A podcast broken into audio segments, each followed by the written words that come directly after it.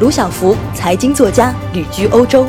中国经济已经国际化了，不了解欧洲，有时候你就不了解中国。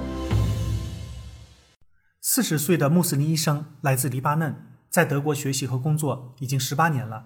妻子来自叙利亚，他发誓再也不会碰其他女人的手。结果，德国国籍被取消了。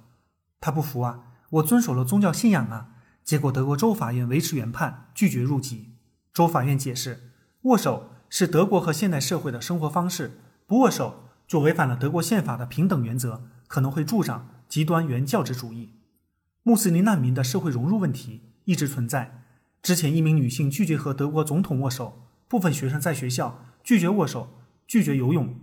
风向变了。五年前，默克尔无条件欢迎穆斯林难民，现在德国和整个欧洲都开始变得越来越强硬了。欢迎大家关注卢晓夫看欧洲，谢谢。